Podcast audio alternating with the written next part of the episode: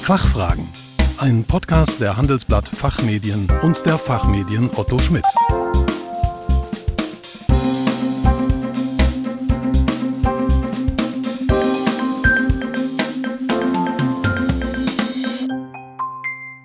Hallo und herzlich willkommen zum Expertentalk der Fachfragen. Mein Name ist Kerstin Pferdmenges. Unser Thema heute Klimaklagen gegen Unternehmen. Viel Rauch, wenig Feuer?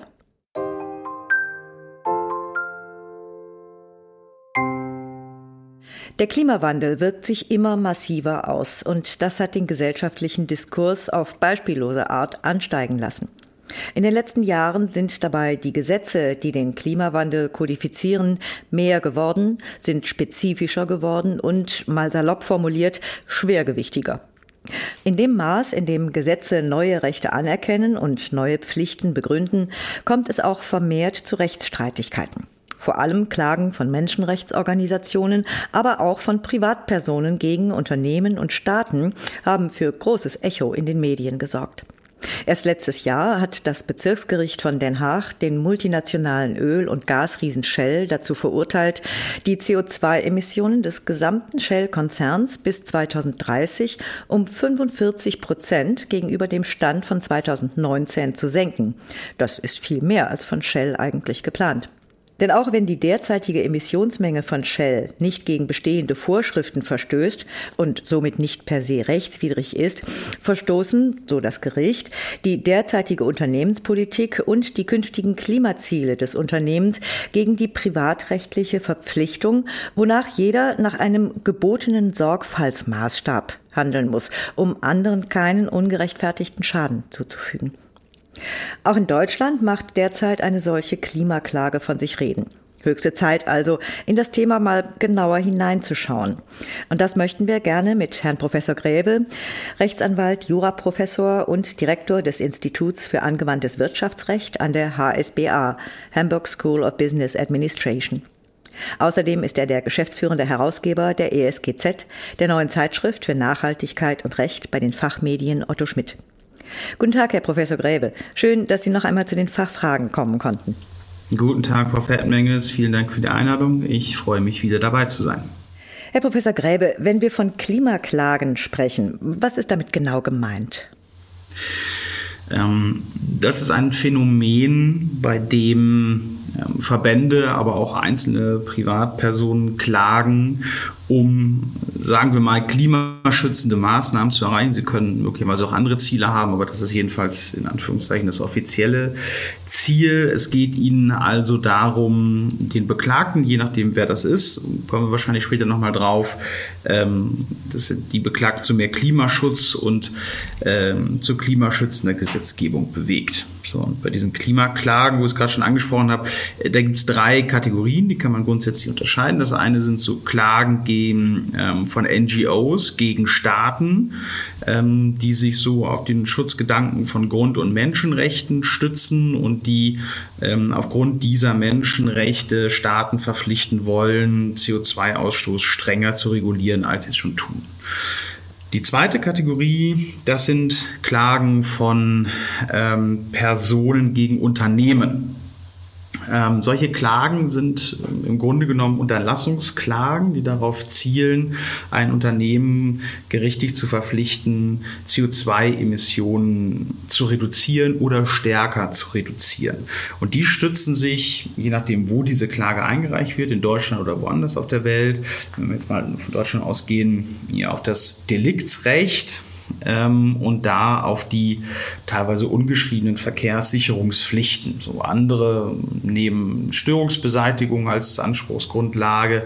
Das lassen wir jetzt mal hier außen vor. Äh, die Kernfrage ist jedenfalls, ähm, ist der CO2-Ausstoß eines Unternehmens eine Gefahrenquelle, äh, die das Unternehmen aus seinen Verkehrssicherungspflichten heraus eindämmen bzw. beseitigen muss? So, das ist die zweite Kategorie.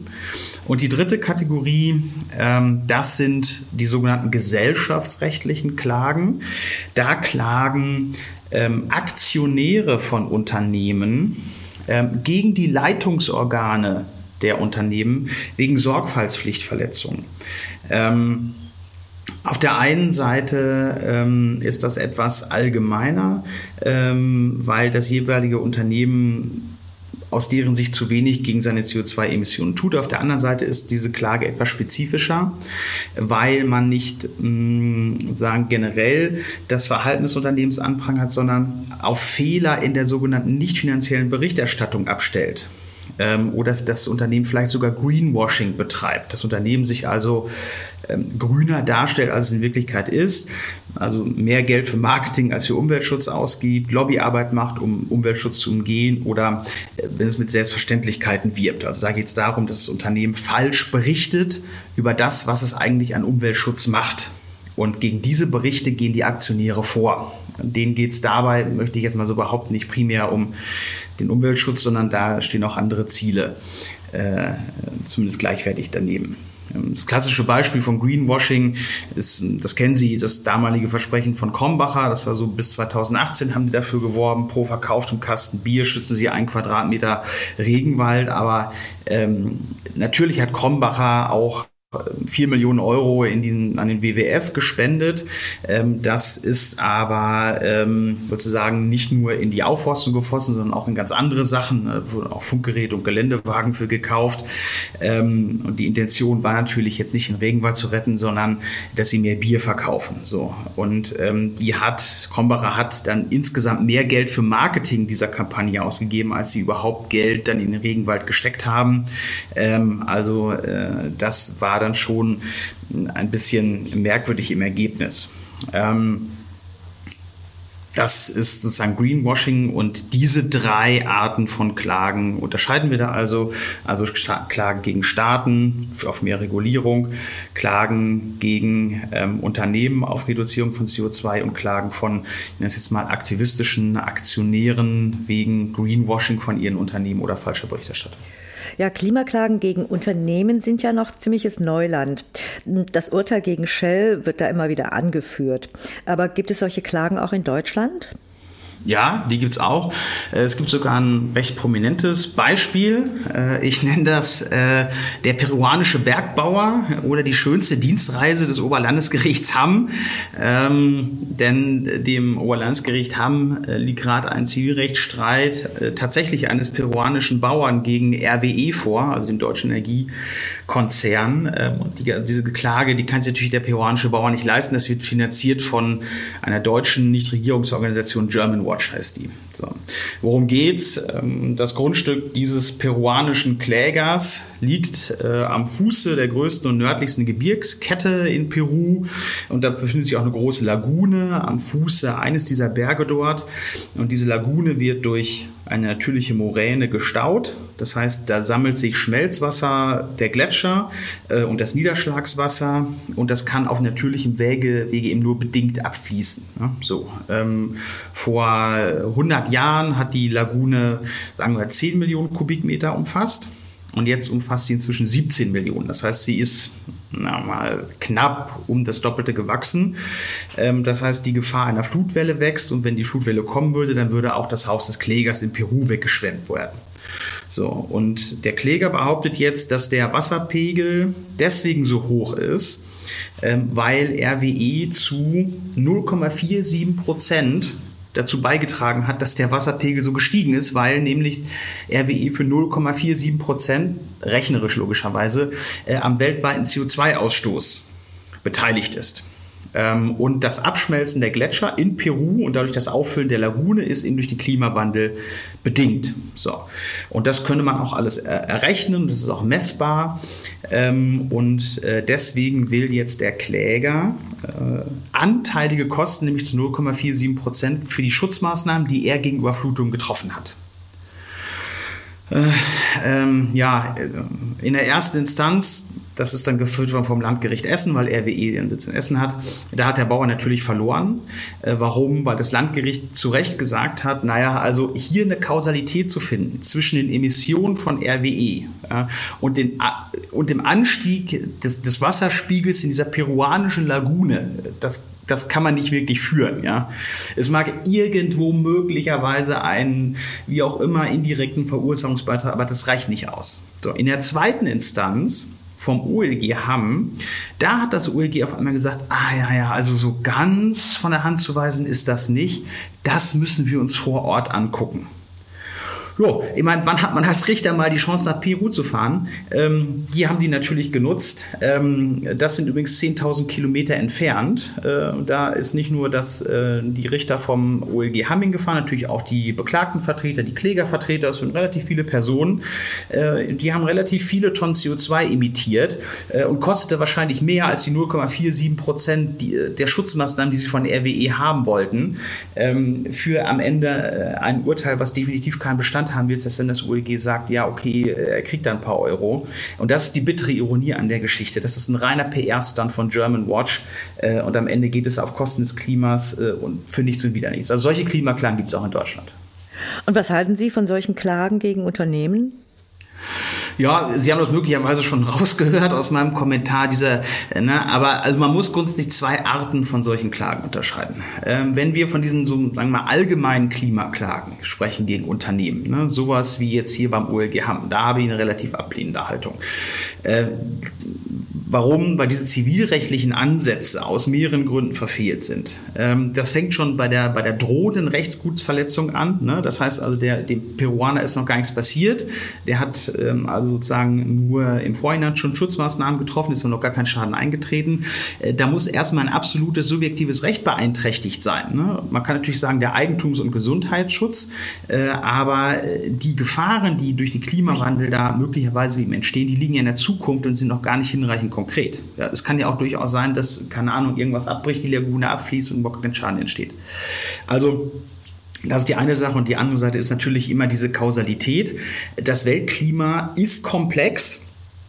Es gibt eine unendlich große Anzahl von ähm, Personen, Unternehmen, Dingen, die CO2 emittieren, äh, die dazu beitragen. Äh, es kann also nicht verlässlich errechnet werden, äh, wer jetzt eigentlich zu wie viel Prozent an der, an der Erhöhung schuld ist und nicht nur wie RWE, jetzt sagen wir mal rechnerisch zu 0,47 Prozent, sondern dass das auch spezifisch in Südamerika auf diese Lagune wirkt. Ja, das ist natürlich, wenn man, das ist natürlich kausalitätsmäßig gar nicht nachzuweisen. Und dazu ist natürlich, kommt natürlich noch der Punkt, ich hatte schon gesagt, das ist ein PR-Stand mit, mit dem OLG haben, sich jetzt zufällig einen Beklagten rauszusuchen, RWE, ja, das ist natürlich auch vollkommen willkürlich, ähm, weil natürlich auch RWE äh, sagen, gar nichts verbessern kann. Also, das, wenn EWE jetzt machen würde, würde der Zustand der Lagune sich eh nicht ändern. Ja, ähm, von daher ist darüber hinaus noch die Frage, gibt es überhaupt eine Verkehrssicherungspflicht zur Reduktion von CO2?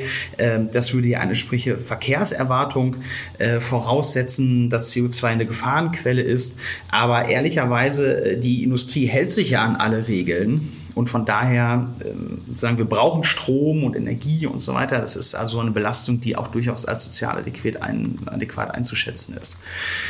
Ähm, man kann daraus auch kaum irgendwie so vollstreckungsfähige Handlungspflichten herleiten. Ja, letztendlich ähm, gibt es ja nur einen Zielzustand, also RWE soll weniger Schadstoff ausstoßen um x Prozent, aber es ist natürlich sagen unklar, ähm, was das überhaupt bringt, weil nämlich eigentlich die Erreichung des des Klimaschutzes insgesamt ja, ist ja eigentlich ein politisches Ziel äh, und, und kann jetzt nicht einzelnen, ich sage das jetzt mal, ähm, Verunreinigern angelastet werden. Ja, vor allen Dingen, wenn wir überlegen, wie viel andere Länder, ich will jetzt hier kein Whataboutism aufmachen, aber wie viele andere Länder da äh, imitieren.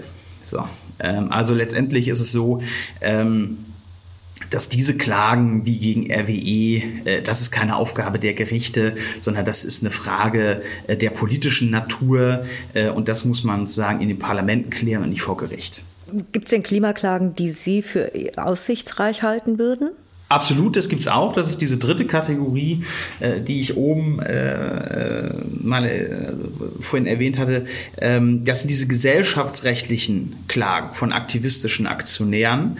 Ähm, die schauen sich nämlich ganz konkret an im Jahresabschluss äh, die nicht finanzielle Berichterstattung im Lagebericht der Gesellschaft, an der sie beteiligt sind, und die prüfen, ob das auch alles richtig ist, was die berichten, oder ob das nicht irreführend ist, oder ob die Gesellschaft nicht vielleicht sogar Greenwashing betreibt, also sich in einem Lagebericht Bericht viel besser darstellt, was sagen, Nachhaltigkeit angeht, als sie tatsächlich sind. Und sie prüfen natürlich auch, ob die ESG, also Environment, Social Governance, Versprechung des Unternehmens wenn es dann welche macht, überhaupt mit hinreichendem Engagement versucht worden sind zu erfüllen. Äh, das sehen wir übrigens schon lange in den USA. Ähm, da gibt es solche Haftungsurteile schon länger, die gehen äh, in unterschiedliche Richtungen. Ähm, auf der einen Seite sagen amerikanische Gerichte, ähm, der durchschnittliche äh, Aktionär soll sich nicht auf Aussagen zu ESG-Kriterien verlassen dürfen, die eigentlich nur von den Unternehmen angestrebt oder zukünftig erreicht werden sollen. Da gibt es einen äh, bekannten Fall in Kentucky, Yum Brands heißt der. Äh, und da hat ähm, der Western District äh, of Kentucky geurteilt, dass Yum Brands ähm, aufgrund von Aussagen in ihrer Selbstverpflichtung, wo sie reinschreiben, sie achten besonders auf Qualität und besonders auf Lebensmittelsicherheit, dass das zu schwammig ist und zu wenig messbar ist, um darauf eine Anlageentscheidung zu gründen. Ähm, letztendlich hat der Kläger bei Yam investiert, der Aktienkurs ist runtergegangen und das hat nicht performt. Er hat es auf diese äh, Falschaussagen zurückgeführt. Also da sagt das Gericht auf der einen Seite, naja, zukunftsbezogene, solche schwammigen Aussagen, da kann man nichts draus herleiten. Auf der anderen Seite haben wir aber auch ähm, in Washington einen Fall, ähm, der nennt sich Water and Sanitation Health ähm, gegen Chiquita Brands. Da ging es eben um Chiquita, diesen Bananenhersteller. Und Chiquita hat auf seiner Website explizit erklärt, ähm, dass sie sich zu umweltfreundlichen Geschäftspraktiken committen, äh, dass sie Wasserquellen schützen. Und da hat ähm, äh, der Western District Court of Washington gesagt, das sind so spezifische Aussagen, da muss sich der Kläger festhalten lassen. Wenn er das nicht macht, ist es eine Falschberichterstattung und da entstehen dann entsprechende Ansprüche. Diese Klagen sind durchaus ähm, sehr ernst zu nehmen. Das heißt, die Unternehmen, die müssen sich quasi ab sofort genau ansehen, was sie da so eigentlich schreiben in ihren Jahresabschlüssen zum Thema ESG, vor allem weil die nicht finanzielle Berichterstattung ja auch für KMU verpflichtend wird. Ja. Ähm, ansonsten machen sie sich da tatsächlich angreifbar für solche Klagen. Ähm, und da kommt es ja auch oftmals gar nicht auf das Resultat an, ähm, sondern die damit einhergehenden Probleme, also Public Relation ähm, Aufmerksamkeit für die Praktiken des Unternehmens, Reputationsverluste und so weiter. Das sind natürlich Druckmittel, die damit weiter einhergehen äh, für die Kläger und die den Kläger helfen natürlich auch möglicherweise andere Ziele in dem Unternehmen zu erreichen, ja? also mehr Sitze im Board und so weiter, sowas. Ähm, also das heißt, diese allgemeinen Klimaklagen sich eher weniger dramatisch, aber diese spezifischen gesellschaftsrechtlichen, ähm, dieses haben natürlich, die können enormen Einschlag haben. Ja? Ähm, da gibt es extrem bekannte Beispiele, die einen sehr großen Widerhall in den USA ähm, erfahren haben. Zum Beispiel in 2005 gab es diesen Hurricane Katrina und da haben auch, äh, gab es auch Klagen. Wir uns dieser Wirbelsturm, der hat ja, war, hat ja verheerende Auswirkungen auf diese äh, Südküste der USA gehabt, hat da äh, äh, Zehntausende von Wohnhäusern zerstört und da haben eben auch Kläger geklagt gegen 24 Ölunternehmen und über 120 Kohle- und Chemieunternehmen auf Schadensersatz, weil ihre Häuser von dem Hurricane zerstört worden sind. Ja? Weil der Hurricane, der wäre sozusagen getriggert durch äh, den Klimawandel, durch CO2, Methan und andere Kohlenwasserstoffe passiert. Dadurch gäbe es Treibhauseffekte, äh, Temperaturanstieg, äh, Luftanstieg, Wassertemperaturen steigen. Dadurch hätte sich überhaupt erst der Wirbel schon so stark äh, entwickelt. So, und das ist solche, solche Klagen, gerade in dieser Dimension, ja, gegen 150 Unternehmen, die sind natürlich extrem schwierig, weil es natürlich zu riesigen Schadenssatzverurteilungen kommen kann. Ja. Äh, und darüber hinaus hat man den Unternehmen auch noch vorgeworfen, sie würden den öffentlichen Diskurs unlauter beeinträchtigen, weil sie eine Desinformationskampagne fahren würden und so weiter weil sie Wissenschaftler bestechen würden, Journalisten beeinflussen würden und so weiter. Äh, diese Klage wurde am Ende aber abgewiesen, äh, weil es auch hier den Klägern nicht gelungen ist, die Kausalität herzustellen zwischen diesen Hunderten von Unternehmen, die sie verklagt haben, und diesem starken Wirbelsturm äh, Katrina. Und in den USA nennt sich das Political Question Doctrine. Das heißt also, dass die Gerichte sagen, wir werden keine Urteile fällen, also wir dürfen keine Urteile fällen über Entscheidungen, die eigentlich eine Frage der politischen Gewalten, also der Gesetzgebung und der Exekutive sind. so, und das ist, aber trotzdem sind diese Fragen äh, sehr, hm, sagen wir, praxisrelevant und für die Unternehmen äh, durchaus gefährlich.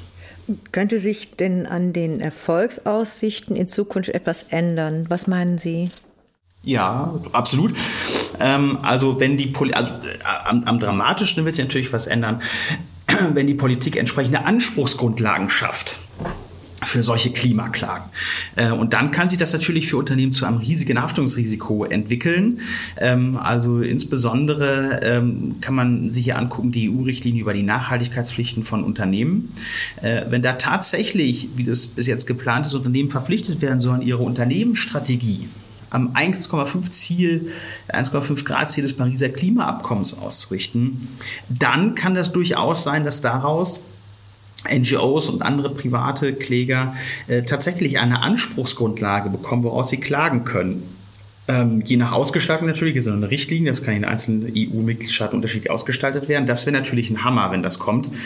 Ähm, sicherlich gibt es Branchen, die aufgrund des nicht juristischen, aber gesellschaftlichen Drucks schon lange Probleme mit ihrem Geschäftsmodell haben. Ja? Also das kennen wir Tabak, Waffen, Glücksspiel, Fastfood, Erotik, Alkohol, ja, äh, die sind schon sehr stark reduziert, aber relativ spezifisch und man verbietet ihnen nicht ihr gesamtes Geschäftsmodell.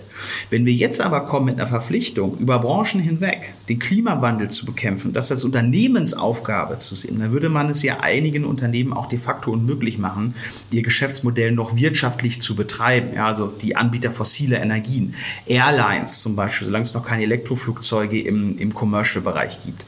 Und da muss man natürlich mal drüber nachdenken, nachdenken, äh, ob das ein Eingriff in die Eigentumsfreiheit äh, und die Freiheit des eingerichteten und ausgeübten Gewerbetriebs ist äh, und ob man überhaupt so weit äh, in die Grundrechte eingreifen darf. Ähm, so eine Regulierung würde, muss man auch klar sagen, natürlich eine Klagewelle nach sich ziehen. Äh, und da äh, nimmt sich dann sozusagen die Klagewelle, die wir damals 2006 hatten, als wir das allgemeine Gleichbehandlungsgesetz eingeführt haben, äh, das nimmt sich wie ein laues Lüftchen, wenn Sie den Vergleich äh, gestatten, aus. Ja? Damals gab es eine ganze Reihe von sogenannten AGG-Hoppern, äh, die nach Stellenanzeigen gesucht haben, die nicht geschlechtsneutral oder altersunabhängig geschrieben waren. Dann haben sie sich da beworben, haben eine Absage kassiert und haben dann das Unternehmen auf Schadensersatz verklagt. Und so eine Welle, die würde dann sozusagen auch kommen, wenn wir auf einmal so eine Anspruchsgrundlage schaffen würden. Ähm, da wird natürlich dann, äh, werden die Gerichte noch ein paar zusätzliche Richterstellen ausschreiben müssen, wenn es dazu kommt. Vor allem, wenn man die ganze Sache mal weiterdenkt. Es geht ja nicht nur um die direkten eigenen CO2-Emissionen ähm, sondern auch um die indirekten Emissionen, also solche, die bei der Erzeugung der Energie anfallen, die ein Unternehmen braucht. Ähm, oder noch weiter gedacht, die Emissionen, die in der Wertschöpfung und Absatzkette entstehen, also vom Transport zum Kunden bis zur Entsorgung, das sind so diese Scope 1, 2, 3 nennt man die Emissionen. Ne? Äh, also nicht umsonst hat er auch ein bekanntes juristisches Branchenmagazin dann auch vor ein paar Wochen getitelt, warum ESG Wirtschaftskanzlei ein goldenes Zeitalter beschert. Äh, und genau das ist die Konsequenz, äh, wenn man das in diese Richtung weiterdenkt. Herr Professor Gräve, wir sind am Ende angelangt. Ich danke Ihnen herzlich für das Gespräch und ich sage einfach mal bis bald. Vielen Dank, Frau Fettmenges. Bis bald. Machen Sie es gut. Liebe Zuhörerinnen und Zuhörer, mehr zum Thema Klimaklage finden Sie in unseren beiden neuen Zeitschriften ESGZ, die Fachzeitschrift für Nachhaltigkeit und Recht, und der Klima-RZ, Zeitschrift für materielles und prozessuales Klimarecht. Den Link dazu haben wir in den Show Notes für Sie hinterlegt. Wir hoffen, dass Sie gerne zugehört haben. Vielen Dank für Ihr Interesse. Tschö und bis zum nächsten Mal. Fachfragen. Ein Podcast der Handelsblatt Fachmedien und der Fachmedien Otto Schmidt.